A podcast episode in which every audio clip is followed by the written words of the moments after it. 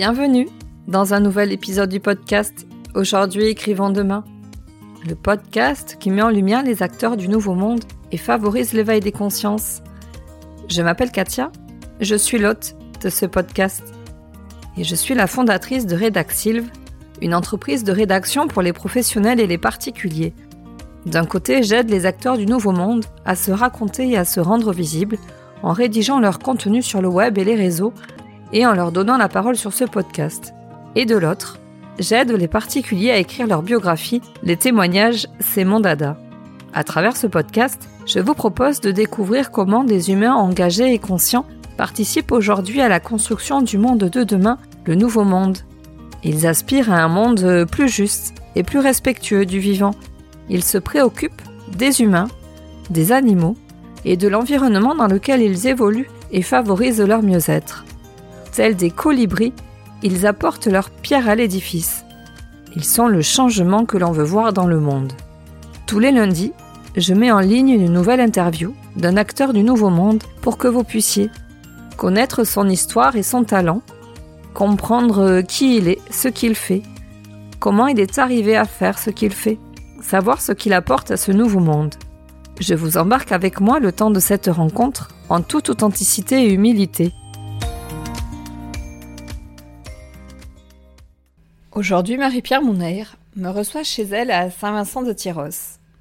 C'est lors de son deuxième burn-out, en 2015, qu'elle prend conscience qu'elle doit changer de cap professionnel et s'orienter vers ce qui l'anime véritablement, l'écriture.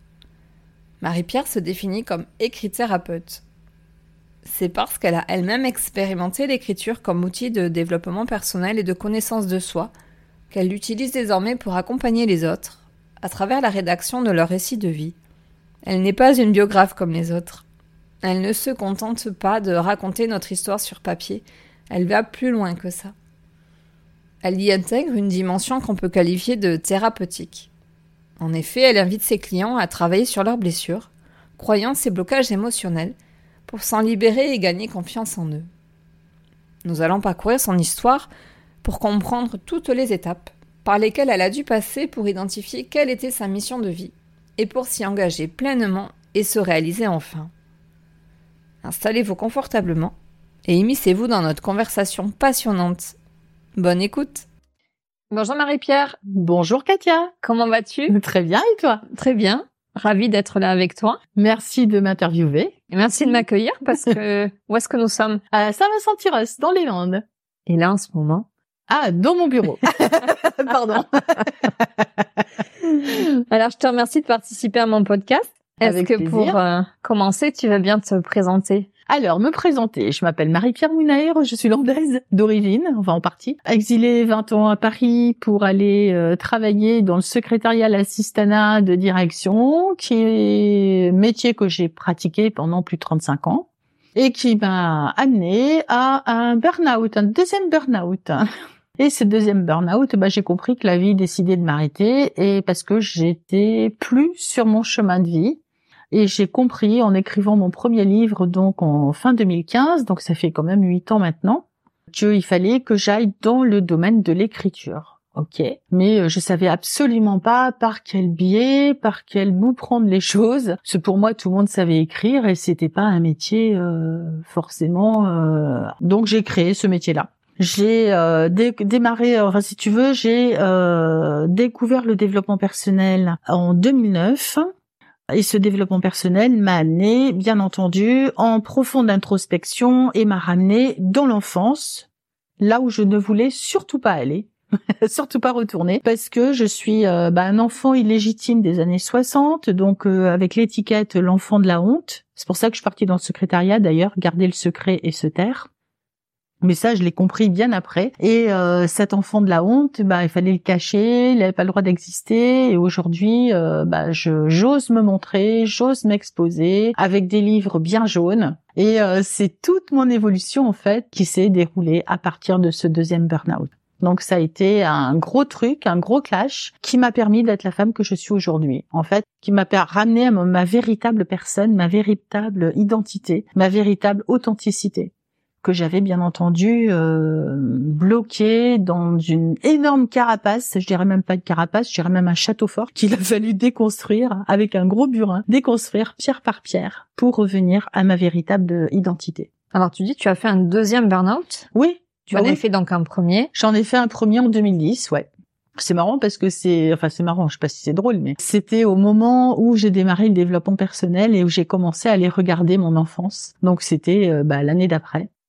Et 2015, c'était après mon séminaire. Euh, donc là, ça a été beaucoup plus rapide. Ça n'a pas demandé un an, ça a demandé six mois. Après mon séminaire avec Anthony Robbins à Londres et la marche sur le feu où je me suis réinventé mon enfance. C'est marrant parce que là, je suis en train de faire le lien au moment où je te parle. C'est assez drôle. Prise de Premier, conscience en prise de direct. conscience en direct. Mais en ce moment, c'est que ça.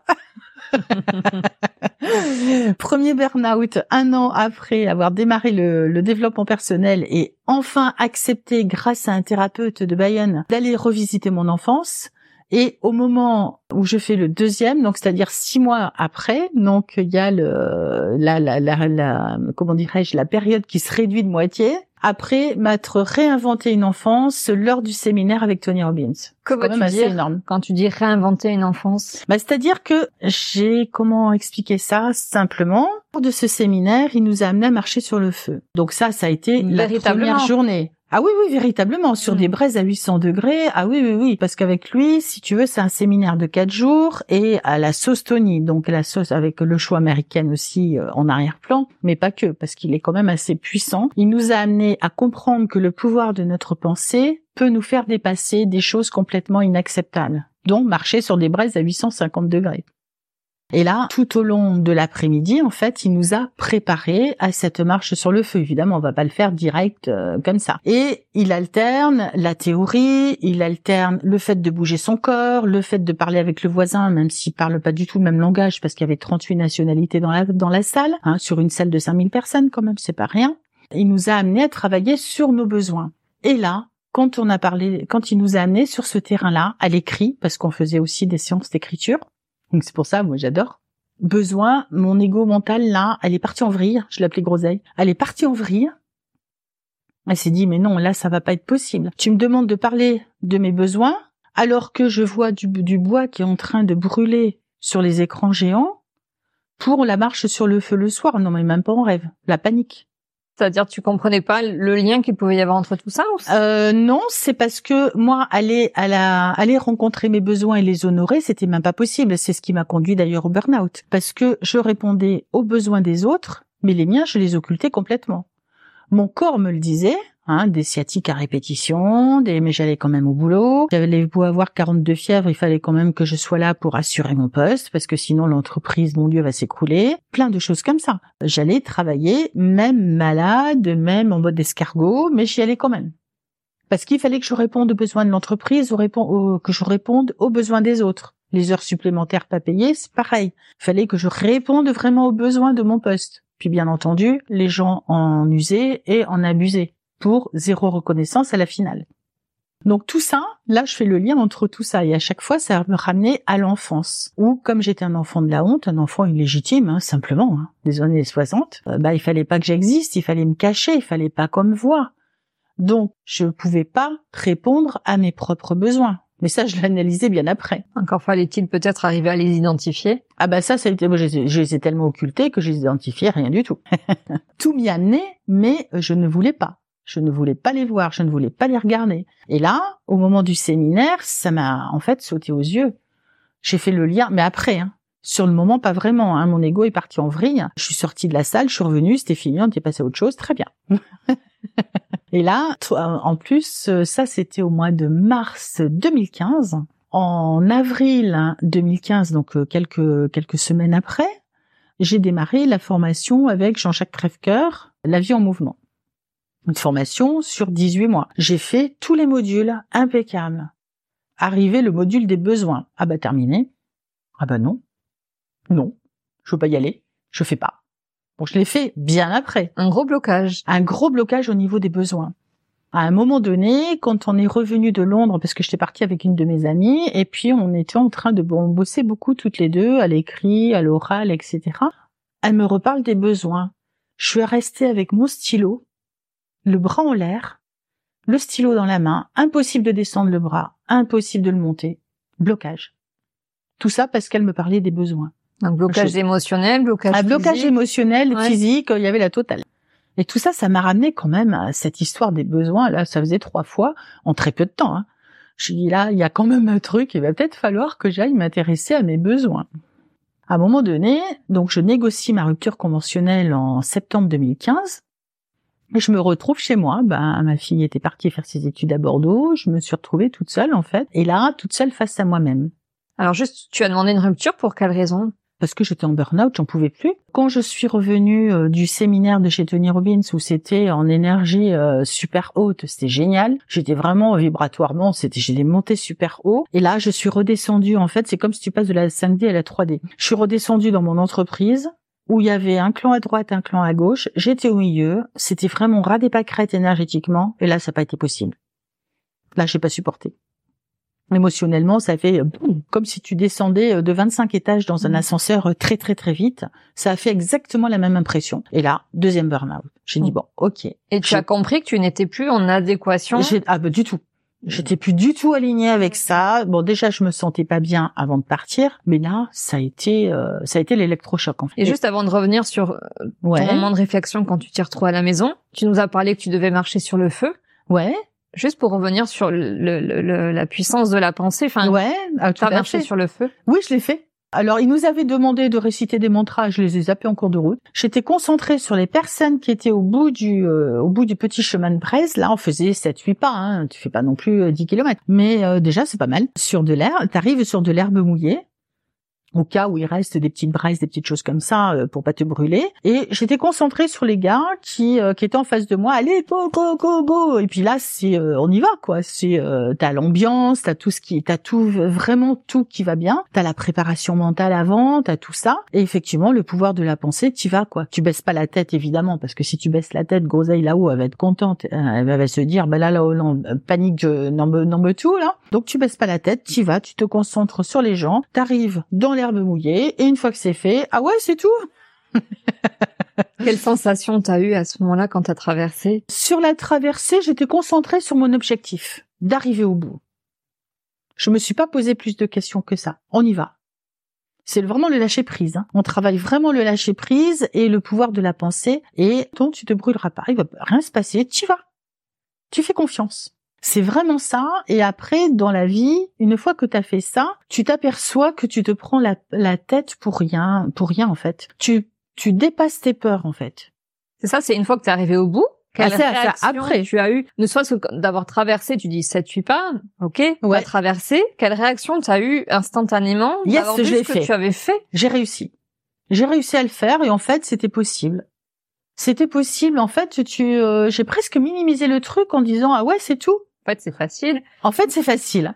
Évidemment, on était accompagnés, il y avait tout ce qu'il fallait. Il faut pas le faire comme ça, euh, décider dans ton jardin de faire un, un petit chemin de braise et puis d'y aller franco, parce que là, ça marchera peut-être pas. Euh, il faut être bien préparé. Il faut être, bah, c'est comme les fakirs qui vont se coucher sur des euh, sur des, des des trucs pointus. Euh, C'est la même chose. C'est le pouvoir de la pensée, c'est de faire confiance, c'est le lâcher prise. Je peux le faire. En tout cas, je reviens là-dessus parce que ça me paraît hyper important. Ça paraît peut-être Ouais. anecdotique, ce que nous sommes capables de pouvoir euh, C'est ça. réaliser. On est capable. Sauf que on se met toutes les barrières. Bah, Mm. c'est toutes nos peurs, c'est toutes nos croyances, c'est toutes nos blessures, c'est tous nos autosaboteurs, c'est tous les freins qu'on peut se mettre autour de nous pour avancer dans la vie. La symbolique, elle est là en fait. C'est c'est vraiment lâche prise, fais confiance à la vie et le filet apparaîtra quand tu auras sauté dans le vide. C'est vraiment cette expression euh, qui me vient à l'esprit là ici et maintenant. Là, c'était la symbolique du feu ou c'est la purification. Il fallait que je purifie mon enfance. Parce que quand on a ça, c'était juste le premier jour. Le deuxième jour, il nous a préparé en fait sur ce qu'il appelle le grand nettoyage. Je savais absolument pas ce que à quoi m'attendre. Et là, oh la vache. si vous l'avez jamais fait, c'est vraiment à faire. Le grand nettoyage, en fait, il t'amène avec un système d'hypnose, avec un système de PNL, enfin la Tony, hein, parce qu'il a utilisé pas mal d'outils. Si vous ne connaissez pas Tony Robbins, je suis pas là pour en faire sa pub, mais moi ça a été tellement un déclencheur que ça a été hyper hyper puissant. Et en fait, il nous amène à voir la vie qu'on aurait si on fait exactement la même chose qu'aujourd'hui sans rien changer. Dans 5 ans, dans 10 ans, dans 15 ans, où est-ce que j'en serai Et moi, je me suis vue à ce moment-là, c'était, j'étais tellement en état de précarité, tellement pas bien, tellement des problèmes financiers jusqu'au-dessus de la tête. Euh, voilà, c'était, il y avait tout qui bloquait sur le plan pro, sur le plan perso. Mes enfants étaient partis. Je me suis retrouvée vraiment face à moi-même et face à mes peurs. Et euh, je sais aujourd'hui que je suis aussi venue dans cette incarnation pour aller dans les profondeurs de mes peurs. Ouh, Donc là, c'est chaud patate. Et à partir de là, t'as pas d'autre choix que d'être confronté justement à toi-même, à ton authenticité. Donc toute la carapace, eh ben, elle dégage. Et c'est là où c'est pas, c'est pas évident. Quand tu fais ce travail-là de, de casser ta carapace, là, tu te retrouves confronté à toi-même.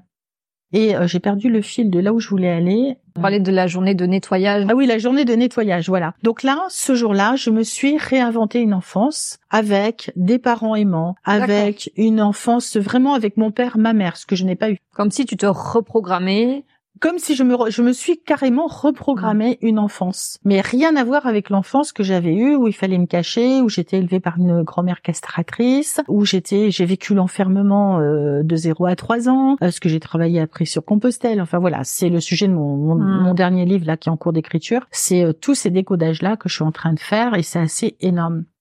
C'est assez énorme. Donc là, je me suis réinventé mon enfance avec une famille heureuse, des parents aimants, où j'étais choyée, où j'avais vraiment tout le tout l'amour dont j'avais besoin et dont j'avais été privée dans cette vie en fait. Donc j'ai carrément inversé la vapeur.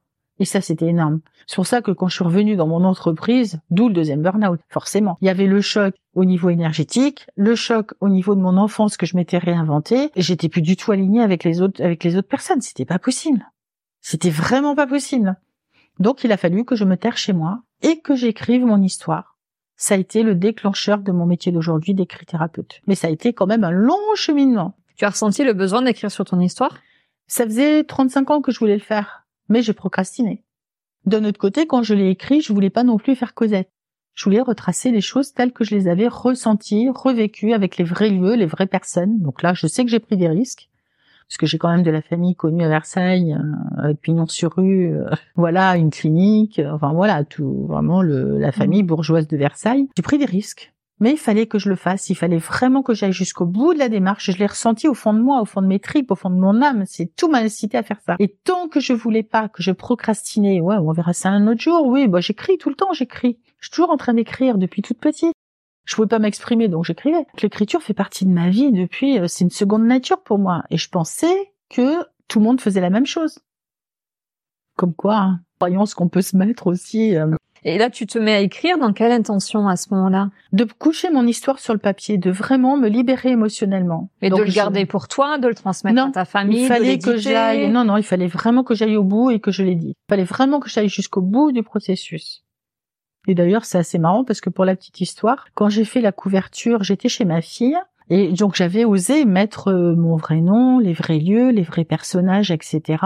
Et ma fille elle me dit euh, sur la couverture, t'as pas oublié un truc, maman? Bah non quoi, il y a tout, il y a le titre, il y a l'image, il y a la quatrième. Ouais, et ton nom? Ah bah je l'avais pas mis. Refus d'identité. Comment est-ce qu'il a été accueilli justement par tes proches? Alors mon fils a eu un peu de mal, il a mis six mois à le lire. Après, il a trouvé bien. Ma fille, c'est euh, ça, ça a été. En plus, il est sorti pour ses 20 ans. Mais ça, c'était pas du tout prévu. mais vraiment pas, ça a été le, hasard, si on peut dire ça comme ça. Je sais que c'était juste. Elle, elle l'a accueilli d'une façon. Elle a vu sa mère euh, sous un autre angle. Elle m'a dit, maman, euh, franchement, t'es toujours là après tout ça. Eh ben, chapeau bas ça lui a ça lui a donné des prises de conscience aussi. Quand j'ai décrit effectivement son père, euh, autant mon fils il a dit ouais t'as quand même été un peu fort etc. Elle a dit bah non ça c'est papa, c'est exactement ça. C'est euh, elle a la même vision. Mon fils c'est encore autre chose. Mais bon, ma famille de Versailles je ne sais pas. J'ai pas eu de retour. J'en sais rien. Est-ce qu'ils ont compris des choses? Est-ce que euh, voilà Mais j'ai bien précisé quand même que c'était pas pour casser qui que ce soit. C'est pas de cet objectif-là. C'était de donner simplement ma vérité et d'oser me montrer. C'est vraiment l'étape qui était indispensable sur mon chemin de vie. C'était pas facile parce que je suis passée par un vraiment un tsunami émotionnel. Et là où le pouvoir de l'écriture est magique, c'est vraiment magique, c'est que j'avais occulté mon enfance parce que c'était trop douloureux et petit à petit, au fil des pages, j'ai des souvenirs qui se sont qui sont remontés à la surface, comme si on avait ouvert un grenier et qu'on avait été décodé, euh, faire le ménage et aller trouver les pépites qu'il y a au fond du grenier. C'était vraiment cette image-là. Et là, j'ai euh, j'ai revécu des trucs, j'ai marqué même des détails comme si je les avais vécus la veille. C'était hyper clair. Avec beaucoup de précision. Beaucoup de précision et je me suis bluffée moi-même parce que j'avais occulté tout ça. Mm. C'est énorme. Et le fait de l'écrire, c'est vraiment le pouvoir de l'écriture. Hein. C'est toi qui es dans l'écriture aussi. C'est vraiment quelque chose de magique. Comment est-ce que tu t'es senti une fois que tu as eu terminé la rédaction de ton livre, que tu l'as édité? Alors, Alors auto-édité, mais comment Super bien émotionnellement, libéré. C'est pour ça que ça s'appelle Enfin libéré d'ailleurs. Oui. le titre, j'ai trouvé à la fin. Je me suis sentie vraiment euh, comme un, énorme poids en moins sur les épaules. J'ai posé ça. J'ai posé toutes les pierres là qui m'ont que je portais depuis longtemps. Euh, je les ai, euh, je les ai vraiment posées, comme si je les balancées d'une du haut d'un pont. je me suis sentie super bien.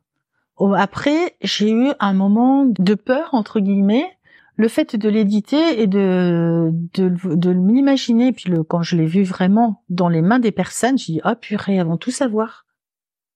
Et oui, d'assumer pleinement ce que tu D'assumer pleinement. Et puis je me suis dit maintenant c'est posé, c'est fait. Allez, hop, lâche prise. C'est comme ça.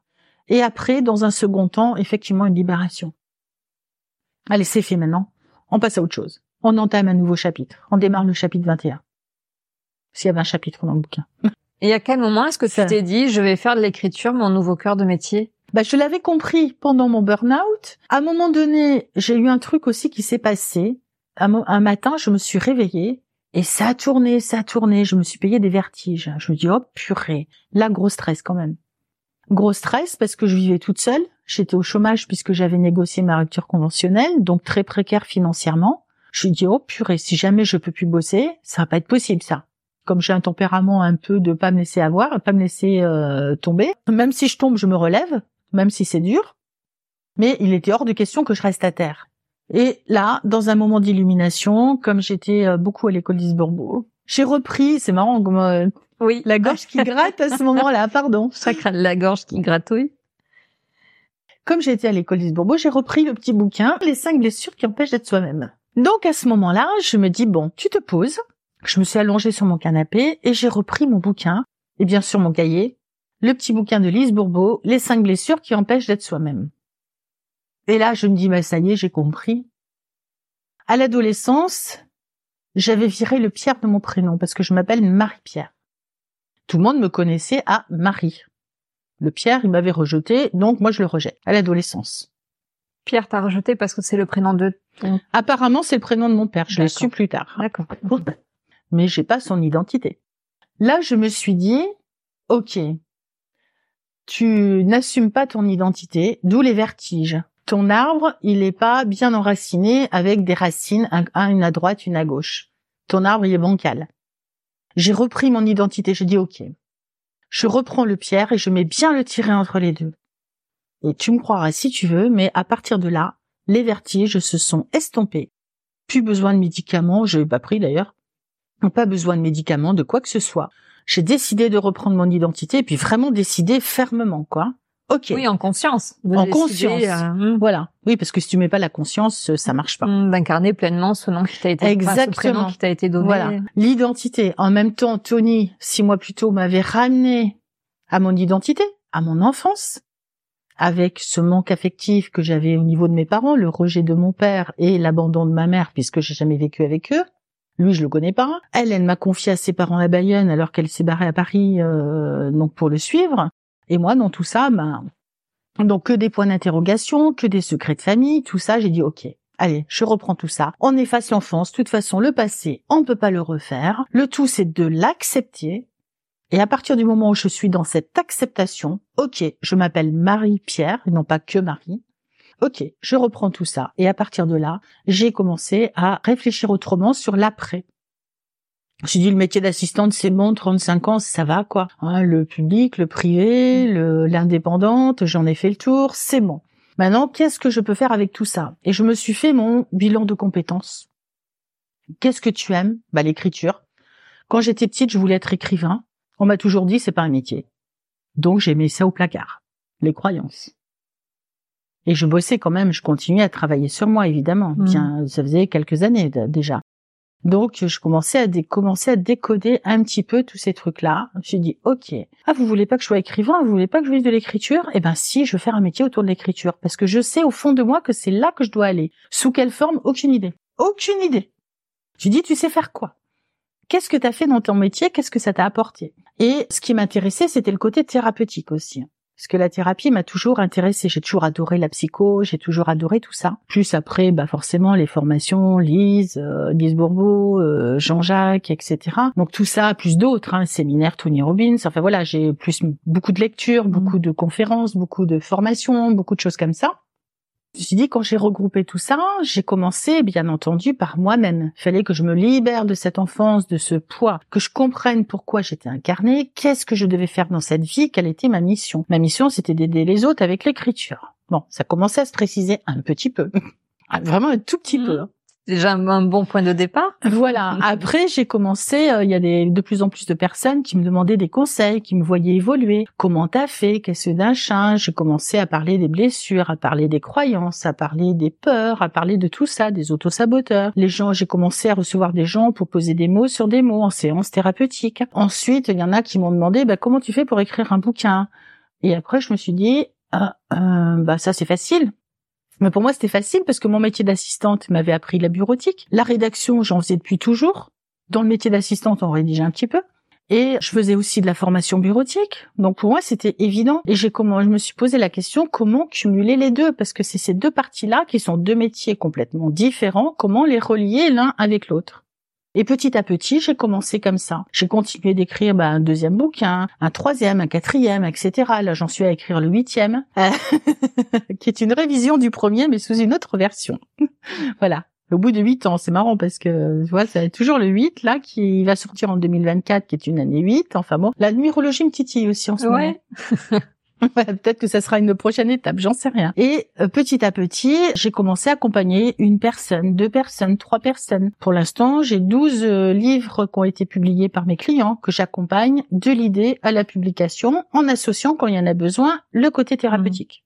Oui, c'est ta spécificité. C'est ma spécificité. D'ailleurs, tu te présentes aussi comme écrit-thérapeute. C'est ça. Alors, je t'ai entendu dire souvent que c'est un métier qui n'existe pas. Non. C'est toi qui as créé cette entité. Bah oui, c'est le, le, truc qui m'est venu un jour, euh, comme mon entreprise Délivrez-vous est arrivée un soir à 19h, alors que je cherchais un nom d'entreprise et je trouvais pas, c'était compliqué. Alors, il faut expliquer peut-être la subtilité parce que il faut le voir et le lire pour le comprendre. Ceux qui nous écoutent peut-être ne savent pas la subtilité du nom de ton entreprise. Délivrez-vous. Alors, il y a le côté se délivrer, donc délivrer du verbe délivrer, vous, et de l'autre côté, D, D-E-S, livre, les livres, et vous. Voilà. C'est donc le dessin avec une plume évidemment qui a été créé par mon fils. Donc euh, c'est euh, c'est le mon entreprise s'appelle Délivrez-vous. Et effectivement le terme je savais pas comment me définir mais c'est quoi ton métier? Et Quand on me disait ça bah j'en sais rien moi c'est pas écrivain public, c'est pas biographe. J'étais référencée à la chambre de métier euh, pour euh, de, prestations de secrétariat ah et autres écrits mais tu te reconnaissais dans aucune Je me reconnais bah non, je rentrais pas dans les cases, je suis jamais rentrée dans les cases déjà. Mais et là, ça a coincé, c'est pour ça que j'ai changé. Créé la tienne. Euh, j'ai créé la mienne. voilà, exactement. Et euh, délivrez-vous, bah du coup, euh, c'est imposé à moi et le métier d'écrit-thérapeute s'est imposé aussi à moi de cette façon-là pour lier vraiment ces deux aspects que je fais naturellement en fait. Et petit à petit, bah j'ai créé pas mal de choses. Et ta tagline, notamment sur ton site, c'est l'écrit-thérapie pour se libérer du passé et avancer sur son chemin d'évolution. C'est ça. Et tu as aussi noté la plume libératrice. Ouais. Vous accompagne dans tous vos écrits. Donc il y a vraiment cet aspect, c'est pas juste euh, prêter ta plume aux autres pour qu'ils racontent leur non, histoire. ça va beaucoup plus loin que ça. C'est ça, il y a un vrai travail personnel euh, Tout à fait. qui s'engage dans l'écriture de son histoire. J'arrive, j'amène les personnes en fait à décoder leur histoire pour en retirer les messages, à faire des liens entre les différentes expériences et pour se libérer émotionnellement aussi de toutes ces croyances qu'ils ont pu, euh, comme moi, hein. c'est le chemin que j'ai fait en fait. Et euh, j'accompagne vraiment sur ce terrain-là pour vraiment laisser le passé au passé, en tirer les avantages avec les messages, les leçons pour arriver à retrouver la confiance en soi, arriver à se faire confiance et arriver à définir aussi le futur. Qu'est-ce que je veux vraiment? Je suis partie de là. Il s'est passé tous ces éléments-là. Grâce à ça, je suis la personne que je suis aujourd'hui. Et maintenant, qu'est-ce que je veux pour l'avenir? C'est vraiment ça. C'est vraiment le prérequis de départ. C'est-à-dire les personnes qui te contactent, elles sont vraiment dans cette intention-là? Pas toutes. Pas toutes. Pas toutes. Alors au début, c'est marrant parce que ça aussi, ma clientèle a évolué. Au début, c'était beaucoup de récits de vie très compliqués où il y a effectivement la thérapie prenait une grosse place. Et là, de plus en plus, euh, j'ai des thérapeutes qui viennent me voir pour écrire leur chemin de résilience. C'est encore une autre démarche. Mais souvent, c'est pareil, ils partent d'une enfance généralement euh, compliquée et ils ont déjà fait en amont ce travail-là. Donc là, c'est vraiment le travail plus technique, on va dire, et euh, aussi d'avoir une autre vision de l'avenir et la construction du nouveau monde. Et c'est vraiment ça. Et ça, c'est un truc qui me tient à cœur. Et même dans mes livres, je m'aperçois que c'est en train d'évoluer. Le huitième, il a rien à voir avec les sept premiers. Tu nous en dis un peu plus? J'ai attiré ta curiosité. enfin, j'ai envie de tout savoir. Le premier, bon, c'est mon histoire hein, avec euh, qui est quand même chaotique, qui est quand même euh, voilà un peu difficile, mais aussi version espoir. C'est pas Cosette. Je voulais pas faire du Cosette. C'est pour ça aussi que ça, ça a peut-être mis longtemps à émerger parce que avant je l'aurais écrit sous forme Cosette. Oui, peut-être Là, c'est de la colère, de la rancœur. Énormément.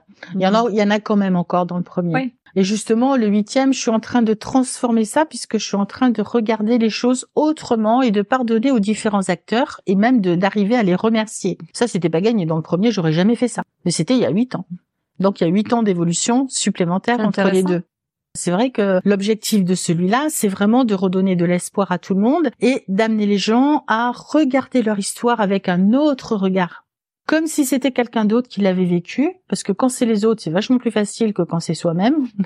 parce que quand c'est soi-même, c'est beaucoup plus difficile parce qu'on a tous nos filtres, on a toutes nos peurs, on a toutes nos croyances, on a toutes nos blessures qui se réactivent, on a tout ça, les autosaboteurs, hein, la groseille, elle est en forme. Hein. Elle était super en forme là quand j'ai écrit Enfin libéré, parce qu'elle était vraiment dans la colère encore. Et là, j'ai libéré tout ça.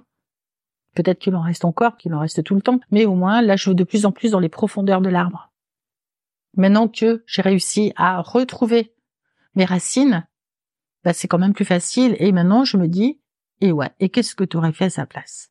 Et ça, c'est une question quand je me pose pour chaque acteur. Qu'est-ce que tu aurais fait à sa place? Bah, J'aurais peut-être pas fait mieux. Peut-être que j'aurais fait pire. Comme si tu arrivais à, à faire un pas de côté. Ouais. Enfin, à occuper la place de chacun de tes personnages de ton histoire. C'est ça. Comme dans une constellation familiale aussi, ou comme ouais, c'est ça. C'est ça. On joue des rôles. Euh... Oui, cristalline. Cristalline tout à l'heure. Effectivement, oui, ça m'a amené ça aussi. Parce que bien entendu, je continue mon chemin d'évolution. Je continue aussi à me faire accompagner parce que j'ai beau écrire, même si tu utilises si j'utilise l'écriture pour poser mes émotions, pour poser les événements, pour poser ma compréhension des choses, pour plein de sur plein d'aspects. Cultiver ma gratitude aussi parce que ça c'est quelque chose qui est important et que j'amène vers lequel j'amène mes clients aussi à cultiver leur gratitude, la gratitude malgré tout. Même si y a qui disent, mais non, mais tu veux pas que je lui pardonne? Non, mais après tout ce qu'il a fait. Non, non, non. Oui, mais j'ai fait ce chemin-là. Et c'est là qu'il faut arriver. Il faut arriver, même dans les choses les plus difficiles, les plus sombres, c'est d'arriver à pardonner aux acteurs. Qu'est-ce qui t'a permis, à ton avis, d'en arriver là, de pouvoir passer ce cap-là, bah, pardonner, voire de remercier. C'est de me faire accompagner, de ne jamais lâcher, de toujours continuer à cultiver cette euh, puissance de l'écriture aussi thérapeutique. Alors à travers des personnages que je peux inventer, hein, comme dans l'héritage de Julie, mm. elle est inventée de toutes pièces, mais elle amène aussi une certaine réflexion. Je sais qu'à travers ce livre-là, mon père m'a passé des messages sur une partie de sa vie puisqu'il était lui-même chirurgien. Et il y a un chirurgien dans l'histoire. Donc c'est un moyen aussi d'écouter aussi, euh, de m'ouvrir aussi euh, l'esprit, de m'ouvrir aussi euh, de plus en plus sur la spiritualité évidemment. L'écriture automatique, je fais un petit peu, mais bon, juste pour moi. Je parce que comment te vient l'inspiration? Parce que tu en es à ton huitième en huit ans, c'est quand même assez extraordinaire parce que c'est pas ta seule activité tu as une capacité d'écriture qui est quand même très importante. Ça, Ah, c'est ma vie, l'écriture. Moi, tu m'enlèves l'écriture, tu m'enlèves la vie. Hein. C'est euh, c'est un incontournable pour moi. Je conçois pas. C'est vrai qu'il y a des cahiers partout. C'est vrai que. Mais c'est quelque chose qui fait partie de ma vie depuis toute mm. petite, depuis euh, que je sais lire et écrire, je pouvais pas parler, donc il fallait bien que je trouve un moyen. Et le moyen que j'ai trouvé, c'est l'écriture, parce que la feuille blanche, on peut tout lui confier. Elle va jamais mm. rien dire, elle râle pas, critique pas, elle juge pas.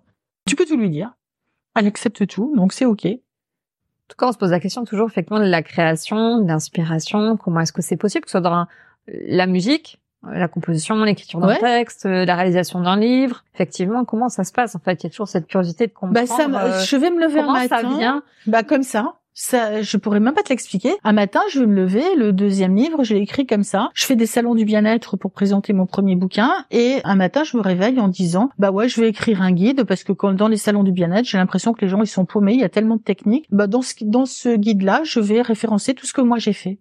Et je mets en avant les thérapeutes qui m'ont accompagné sur ce plan-là. Puis quelques petits exercices que j'ai moi-même fait d'introspection pour les aider. Mais c'est toujours, bah, ça se passe comme ça. Julie, un matin, je me suis levée, j'ai dit, euh, bah, j'ai inventé l'histoire de Julie. Je l'ai écrit en deux mois et demi, celui-là. C'est rapide. Et euh, oui, tout en travaillant, en assumant mes prestations, en assumant parce qu'entre deux, j'ai créé des formations en ligne aussi. Hein. Oui, c'est ce que je disais en aparté. Euh, je, je suis très admirative de tout ce que tu as mis en œuvre en si peu d'années.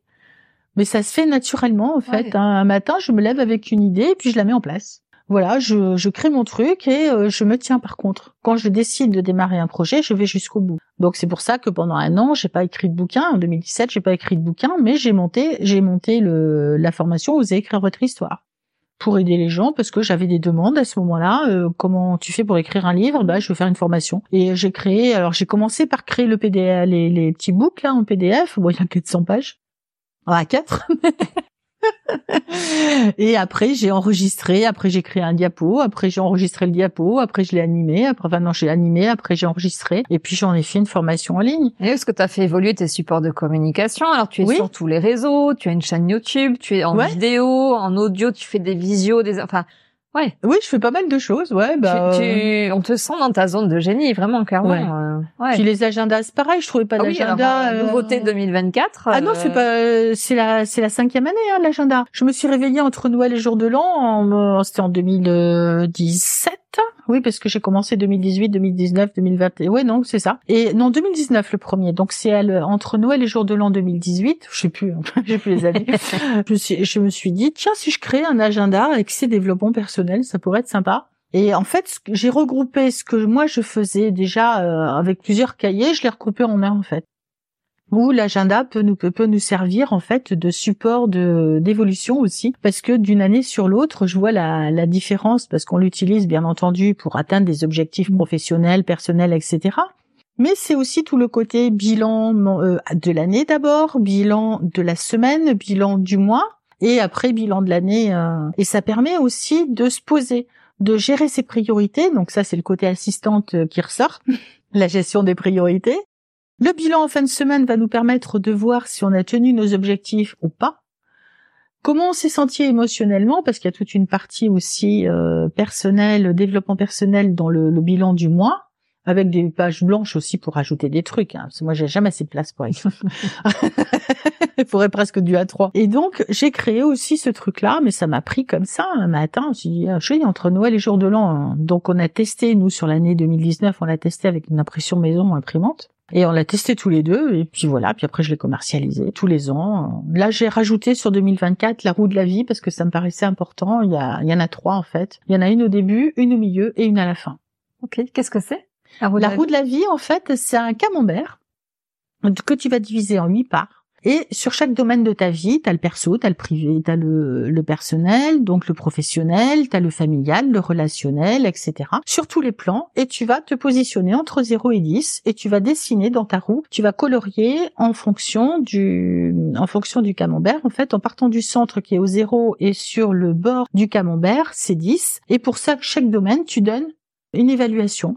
Et le but, c'est d'avoir une roue qui est parfaitement équilibrée. Mmh. C'est quoi ton niveau de satisfaction en fait C'est ton niveau de où est-ce que tu te situes ici et maintenant sur le domaine perso, sur le domaine privé, sur le domaine financier, sur le domaine amical, etc. Et après, tu relis tout ça, tu coloris au centre et tu vois si ton ton cercle il est bien rond ou s'il est un peu bancal. généralement, il y a toujours un ou deux domaines qui sont, c'est jamais c'est jamais linéaire. Et tu fais la même chose en, au mois de juin, fin juin et fin décembre après 2024. Et après, tu compares.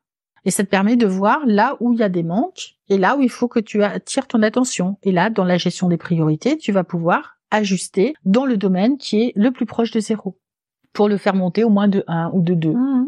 etc. Ceux qui sont proches de 10, bon bah ok, tu continues sur le même chemin, c'est ok. Mais c'est euh, ceux qui sont plus proches de zéro qui méritent ton attention. Où est-ce qu'on peut se procurer ton agenda, Euh, tes livres? Sur mon site internet, donc moonaire.net, M-O-U-N-E-Y-R-E-S.net. Les livres, on peut les trouver aussi sur Amazon. Sinon, quand je fais des salons dans le secteur, mais le plus simple, c'est le site internet. Tu as fait le choix de l'auto-édition? Oui. J'ai été éditée pour les deux premiers à un moment. J'en suis sortie parce que le premier d'un bouquin de 350 pages, il m'en a fait 900. Tout simplement parce qu'il a voulu bouger les marges et modifier la couverture. Et je me suis aperçue qu'au niveau de la com, c'était pas ça.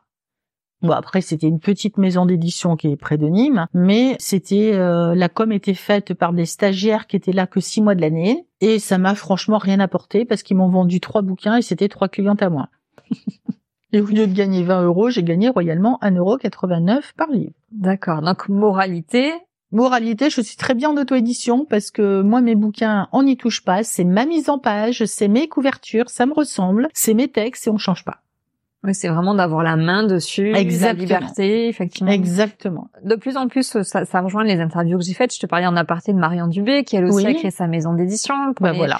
Aussi pour à peu près les mêmes raisons que toi, Agnès Capelli. euh, Tout à fait. Et finalement, il y a aussi cette euh, indépendance. Exactement. Et alors, c'est sûr que ça demande d'avoir toutes les casquettes de commercial, euh, C'est ça. créateur. Après, euh, euh, voilà. T'as bon. toutes les casquettes, mais au moins tu maîtrises, euh, tu maîtrises tout.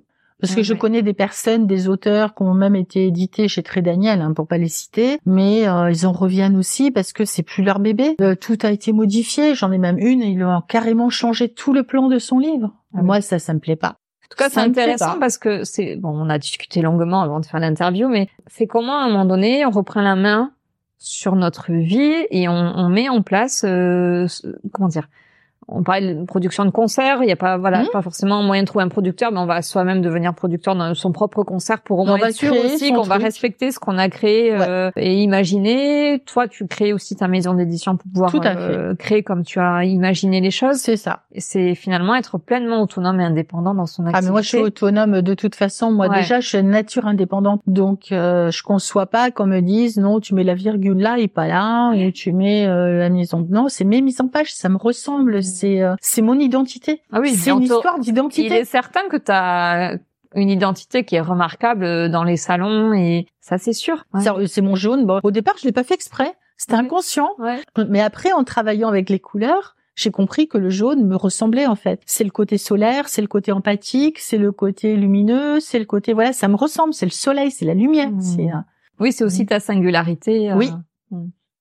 Quel conseil est-ce que tu pourrais donner à nos auditeurs qui voudraient se libérer de leur histoire écrivez-la. Alors quoi, comment, quand, euh, sous quelle forme euh, peu importe que ce soit euh, pour vous, simplement pour vous libérer, ou que ce soit ne serait-ce que pour transmettre aussi à votre famille, parce que pour moi c'est hyper important.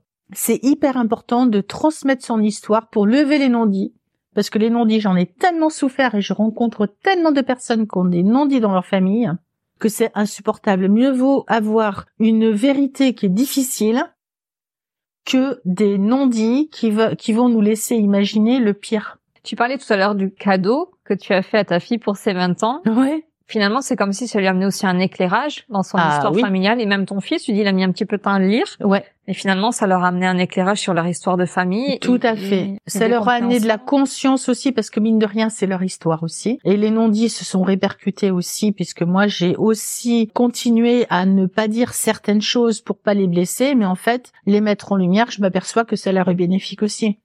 Et cicatriser son histoire, c'est aussi les cicatriser eux. Parce que c'est enlever du transgénérationnel qui est complètement inutile. Je sais que dans la lignée des femmes, j'ai pas mal de choses à nettoyer aussi euh, sur l'illégtimité, parce que voilà. A priori, je serais venue sur Terre pour ça, pour euh, libérer aussi les femmes de ce côté, euh, de ce côté euh, enfant illégitime, etc. Parce qu'apparemment, il y en a eu d'autres. Est-ce que d'écrire son histoire, ça permet euh, donc de lever peut-être les, les secrets, les non-dits, Ouais. et finalement de mieux se parler Et ça favorise la communication, exactement, Ouais. exactement. Ça lève aussi les conflits, parce que quand on dit pas les choses ou quand euh, c'est sous-entendu, etc., ça crée des conflits. Et ces conflits sont complètement inutiles. hein. Pourquoi il y a autant de autant de discorde aussi dans les familles? Parce qu'il y a peut-être aussi ces non-dits, ou un même événement qui va être perçu de différentes façons. On n'a pas tous la même vision, on n'a pas tous les mêmes filtres. Et que si tu prends dix personnes dans une pièce qui vivent la même chose, t'en as pas deux qui vont la raconter de la même façon. Parce qu'on a tous notre propre interprétation avec nos propres filtres. Et dans les familles, c'est pareil. Les enfants, ils vont être élevés exactement de la même façon, mais ils vont pas du tout avoir la même vision de leurs parents. Donc c'est ça qui crée ces conflits-là. Et le fait de poser les choses, d'écrire vraiment sa vérité, parce qu'il n'y a pas une vérité, mm. on a tous notre propre vérité, et c'est là où ça va être intéressant de, de poser l'histoire, parce que ça va permettre aussi à l'autre de comprendre notre vision des choses et peut-être de se mettre à sa place, comme moi je l'ai fait avec ma grand-mère. Oui, de pouvoir créer Qu'est-ce que j'aurais fait à sa place empathie, oui, ou même de la compassion. Exactement, j'aurais peut-être pas fait mieux, peut-être mm. que euh, mm. elle, elle a fait de son mieux avec les moyens qu'elle avait, parce qu'après ça m'a permis moi de me ramener à ce que j'ai aux bribes, parce que c'était toujours par bribes que j'avais les infos, de rassembler un petit peu tout ça, comment on va comment on va construire un puzzle, et de comprendre que elle, sa problématique, avec la vie qu'elle a eue, elle pouvait pas faire autrement en fait. C'est juste d'arriver à cette conclusion-là. Mais il m'a fallu 60 euh, ans, 62 ans pour arriver à faire ça. C'est énorme. Donc si tout le monde fait ça et que euh, ma fille m'a dit elle avait une de copines à elle, elle a euh, la grand-mère qui a écrit l'histoire, sa mère qui a écrit la continuité et je sais même pas s'il n'y avait pas encore une génération au-dessus. Et là, il y a toute l'histoire de la famille et ça c'est génial. C'est génial parce que là du coup, il n'y a pas de il y a pas de conflit, il n'y a pas de non-dit, il n'y a pas tout ça. Les choses ont été posées et ça c'est top. Là, j'ai envie de dire, tout le monde devrait faire ça en fait. Vraiment tout le monde. Quel retour tu as des personnes que tu as accompagnées dans l'écriture de leur histoire? Ah, j'ai des, des, magnifiques retours. Bon, des personnes qui deviennent des amis au bout d'un moment. c'est génial. Oui, ça crée une... Euh, Parce qu'il y a une complicité qui se crée, il y a une compréhension, il y, a, il y a énergétiquement, c'est fluide. Ceux avec qui c'est pas fluide, ils reviennent pas. Mais c'est ok. c'est ok. C'est comme ça. Et euh, des, des, véritables transformations, je pense particulièrement à une personne qui est sourde et muette. Et non, sourde. Je peux mettre n'importe quoi, elle est pas muette. En plus, elle est une pipelette là maintenant. Qui était énormément complexée par sa voix de sourde, mais en fait, sa surdité a été décelée très tardivement, à l'adolescence, et elle a été mise dans un dans un dans un espèce de foyer. Oui, c'est ça, on va appeler ça comme ça. Un centre pour enfants en difficulté et là, bien entendu, elle n'était pas du tout à sa place. Elle avait simplement des capacités, elle avait des capacités scolaires. Elle suivait très bien en primaire. Et quand au collège, elle a été basculée dans ce centre et elle a vécu des choses absolument abominables avec des jeunes délinquants. Et là, ça l'a détruite. Ça l'a vraiment détruite. Et quand je l'ai connue, elle était en burn-out et avec une estime d'elle-même aura des pâquerettes, enfin voilà. Elle a une vie hyper compliquée avec les hommes, ça a été une succession de méchanceté, de viols, de tout ce qu'on veut. Donc euh, je crois qu'elle a tout eu et elle a gardé ça pour elle, sa famille n'était absolument pas au courant. Par contre, le livre, le livre a révélé tout ça aussi à sa famille et ils ont, ça leur a permis aussi de comprendre tout ce qu'elle a pu endurer, qu'elle n'a pas laissé passer. Euh, ça se voyait pas quoi. Elle gardait malgré tout le sourire chez elle et ils étaient loin de se douter qu'elle avait vécu ça. Donc elle, c'est vraiment une transformation. Une transformation de ses proches ou une transformation ah, même elle a vécu une transformation. Ah ben elle, je peux te dire que elle est partie de très très bas et aujourd'hui, elle a retrouvé la confiance en elle, elle est en train de se poser la question sur l'avenir, elle sait qu'elle a quelque chose à développer, elle sait pas trop comment faire, elle est dans cette phase-là où j'étais moi en 2015, elle est dans cette phase où euh, elle sait qu'il y a un truc avec euh, depuis que le livre est sorti, il est sorti au printemps, ça a été une révélation pour elle. Elle existe. Elle aussi, elle existe. Elle n'existait pas. Elle était vraiment prise comme le paillasson, quoi. C'était vraiment ça. Et aujourd'hui, elle dit non, euh, je suis quelqu'un. Et ça, c'est génial. Oui, comme ça, avait une forme de réhabilitation. Euh, Exactement. D'ailleurs, elle, elle continue parce que bah voilà, le livre est publié, donc on travaille plus ensemble vraiment. Mais elle continue sur mon euh, programme Clarté, si tu veux, qui euh, qui permet d'aller au fond de soi et de se libérer émotionnellement. Donc elle, elle continue à travers le programme. Et comme je fais des masterclass toutes les semaines, du coup, je la vois toujours évoluer puisqu'elle fait partie du programme. Et ça, c'est génial. Oui, tes accompagnements en écriture, elles sont un vrai déclencheur. Euh... C'est, on va vraiment avec moi, on va vraiment en introspection. Mmh. Si on veut pas, si on attend deux mois que je donne la baguette magique, ça marche pas. c'est pas ça. Moi, j'amène toujours les personnes à l'intérieur d'elles-mêmes pour aller chercher leurs propres réponses. Alors, c'est pas facile. Il faut vraiment faire sa partie du job. Moi, j'ai pas la baguette magique. Hein. Moi, je suis à l'école Lise Bourbeau. Hein. C'est, on va chercher, je vous amène à l'intérieur. Oui, c'est une écriture introspective. Exactement. Exactement. Et tellement libératrice. Parce qu'on va vraiment à la rencontre de nous-mêmes. C'est un moyen de mieux se connaître. C'est un moyen de vraiment mettre en renaître de ses cendres. C'est vraiment ça. C'est la liberté aussi de d'être parfaitement aligné avec soi-même, de renaître de ses cendres pour notre propre évolution. D'où le programme Clarté. Quelle est ta raison d'être aujourd'hui? Aider un maximum de personnes à aller à faire ce chemin-là, à se libérer. On supporte beaucoup trop de choses, beaucoup de poids sur nos épaules qui sont pas du tout utiles qui nous ralentissent et qui nous prennent, qui nous amènent à mm. prendre des chemins de traverse, à nous perdre. Donc c'est de revenir à notre authenticité, de, voilà, c'est mon objectif, il est là, de toucher un maximum de personnes pour pouvoir euh, évoluer et construire le nouveau monde. Alors, quelle transition, Marie-Pierre. Je pas fait exprès. On s'approche de, la fin de l'interview. Donc, justement, je t'ai invité sur mon podcast euh, où je donne la parole aux acteurs du Nouveau Monde. C'est quoi pour toi le Nouveau Monde? Le Nouveau Monde, c'est un monde où euh, on retrouve l'humain au cœur de tout, où on communique chacun de cœur à cœur. C'est vraiment d'enlever tous ces artifices, tout ce monde d'illusions. C'est vraiment de retrouver l'authenticité, de retrouver vraiment euh, d'âme à âme et d'avancer tous ensemble sur le même chemin, main dans la main. Alors c'est pas du tout perché, c'est pas illusoire, c'est pas euh, être dans un monde de bisounours comme on a pu me le dire souvent. C'est pas ça. C'est de revenir vraiment à l'humain, en lui-même. C'est vraiment ça le nouveau monde, dans la bienveillance, l'honnêteté, avec vraiment les valeurs humaines qui malheureusement sont de plus en plus perdues et ça a mon grand désespoir. On est bien d'accord. Bah, de retrouver tout ça. Pour cette raison, effectivement, je voulais écrire aussi ce podcast pour euh, nous reconnecter à notre eh humanité. c'est ça. Et à l'humanité avec un grand H. Exactement. C'est ça. Retrouver cet amour de l'humain, mm. cette bienveillance, cette euh, voilà, cette entraide, ces, ces partages, c'est c'est vraiment ça quoi. C'est pas l'éléphant rose, hein. C'est vraiment retrouver l'humain. C'est possible. Bien sûr que c'est possible. Comment est-ce que tu penses que tu apportes ta pierre à l'édifice? À aider les gens euh, justement à mieux se connaître, à mettre de la clarté dans leur vie, à éclairer leurs ombres. C'est vraiment le sujet du moment. oui, oui, ça tombe. Oui. C'est vraiment ça. C'est vraiment ça. Et moi, je j'aide les gens euh, grâce à l'écriture justement à pouvoir se poser les bonnes questions, à pouvoir euh, poser des mots sur leurs mots, à vraiment euh, écrire pour se libérer. C'est vraiment, c'est vraiment mon dada. Bah, en tout cas, quand on regarde un petit peu ton parcours de vie, on, on voit combien c'est un outil qui est puissant. Très puissant, très très. On sous-estime peut-être. Ah oui. Et petite chose, tu recommandes aussi énormément d'écrire à la main. Ah oui. Parce que ça ne voilà, ça sollicite d'autres mécanismes et d'autres schémas neuronaux que si on écrit sur son clavier d'ordinateur. C'est pas du tout la même puissance. L'écriture à la main, notre stylo, il va se balader sur le sur la feuille. Notre main va faire des mouvements et ça crée sept fois plus de connexions neuronales que quand on écrit sur un clavier. Évidemment, un livre, on va le faire euh, sur le PC, bien sûr, mais quand même l'écriture à la main euh, est importante. Et dès le plus jeune âge, quand je vois des gamins avec des tablettes dès le CP, moi, franchement, ça me dérange parce qu'on perd justement ces connexions neuronales, on perd tout ça, sachant que le cerveau d'un enfant n'est pas complètement terminé avant l'âge de 25 ans. Tout à fait. Et euh, donc toute la partie, euh, voilà. Ouais. Donc cette partie manuscrite, écriture manuscrite est vraiment hyper importante hyper hyper importante. on est presque milité pour préserver euh, l'écriture manuscrite. Ah oui, ça, je, suis en tête de ligne. on y va. L'interview touche à sa fin. Déjà Ouais, c'est passé vite, mais euh, il y aura encore tellement de choses à dire. Mais bon, je pense que ce sera déjà bien pour une première fois. Quelle est la question que je ne t'ai pas posée que tu aurais aimé que je te pose? C'est une bonne question. Je te remercie de l'avoir posée. J'ai pas la réponse.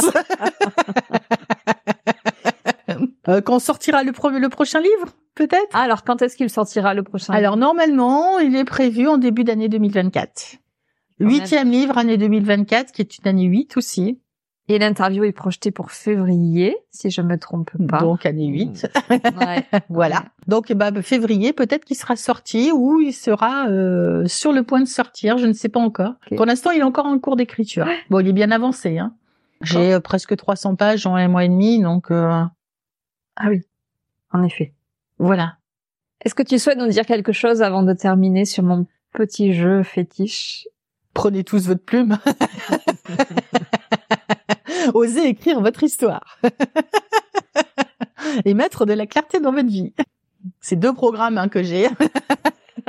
C'est deux programmes en ligne, hein. Osez écrire votre histoire et le programme Clarté. Il y en a un autre entre les deux qui s'appelle Rebondir après un burn-out aussi, qui est l'approfondissement de mon quatrième livre qui s'appelle Le jour où j'ai compris et qui met en avant Michaela, qui est une assistante de direction, qui me ressemble beaucoup, qui fait les mêmes erreurs et qui se réveille un matin, mais plus pouvoir mettre un pied par terre. Elle est en burn-out. Début du livre. Et donc, on l'accompagne sur ce cheminement et le programme, bien sûr, approfondit la situation de Michaela.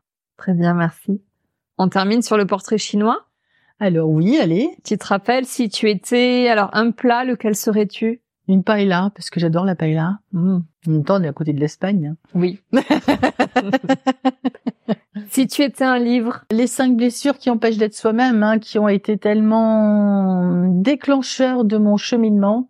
Donc, comme j'en ai parlé en plus tout à l'heure avec les vertiges, euh, ça a été le livre qui m'a ramené dans mes dans ma réflexion dans mon enfance. Donc oui, euh, après Lise Bourbeau, voilà, il y en a plein d'autres. Hein, mm. euh, c'est celui qui était venu spontanément. Oui, tout à fait. Si tu étais un dicton, écrire pour se libérer. Je vais prendre ça depuis huit ans. si tu étais un film, Erin Brockovich. Alors avec Julia Roberts, c'est euh, c'est un, un, film qui m'a énormément touchée, que je connais par cœur, parce que je me suis euh, un peu identifiée à Erin, qui était seule au monde, en état de précarité, et qui arrive à euh, quelque chose d'assez fabuleux, à faire tomber même une grosse société de de gestion de, des eaux usées qui vient en secours à énormément de familles pour faire reconnaître leur cause et leurs victimes, leur, leur rôle de victime en fait euh, réel dans le film. Et elle arrive à, à vraiment à sortir de l'eau ce, cet énorme poisson et ça c'est génial. Et si tu étais un super héros, une super héroïne Bah Erin Brockovich, hein bien sûr. Merci Marie-Pierre pour ta participation. Merci Katia. Ce fut un plaisir. Plaisir partagé. Et merci beaucoup pour votre écoute. J'espère que le parcours de Marie-Pierre Mouneir vous aura inspiré. N'hésitez pas à la contacter directement sur ses réseaux. Vous trouverez tous les liens dans la description de cet épisode. À bientôt. À bientôt. Merci à tous. J'espère que vous aurez pris plaisir à nous écouter. Si vous avez aimé cet épisode et que vous souhaitez continuer à découvrir les histoires de ces acteurs du Nouveau Monde, n'hésitez pas à vous abonner et si vous voulez être tenu informé de la sortie du prochain épisode, abonnez-vous à mon profil sur LinkedIn. Merci d'avoir pris le temps de passer ce moment avec nous. Je vous dis à très vite pour un nouveau témoignage d'une belle âme.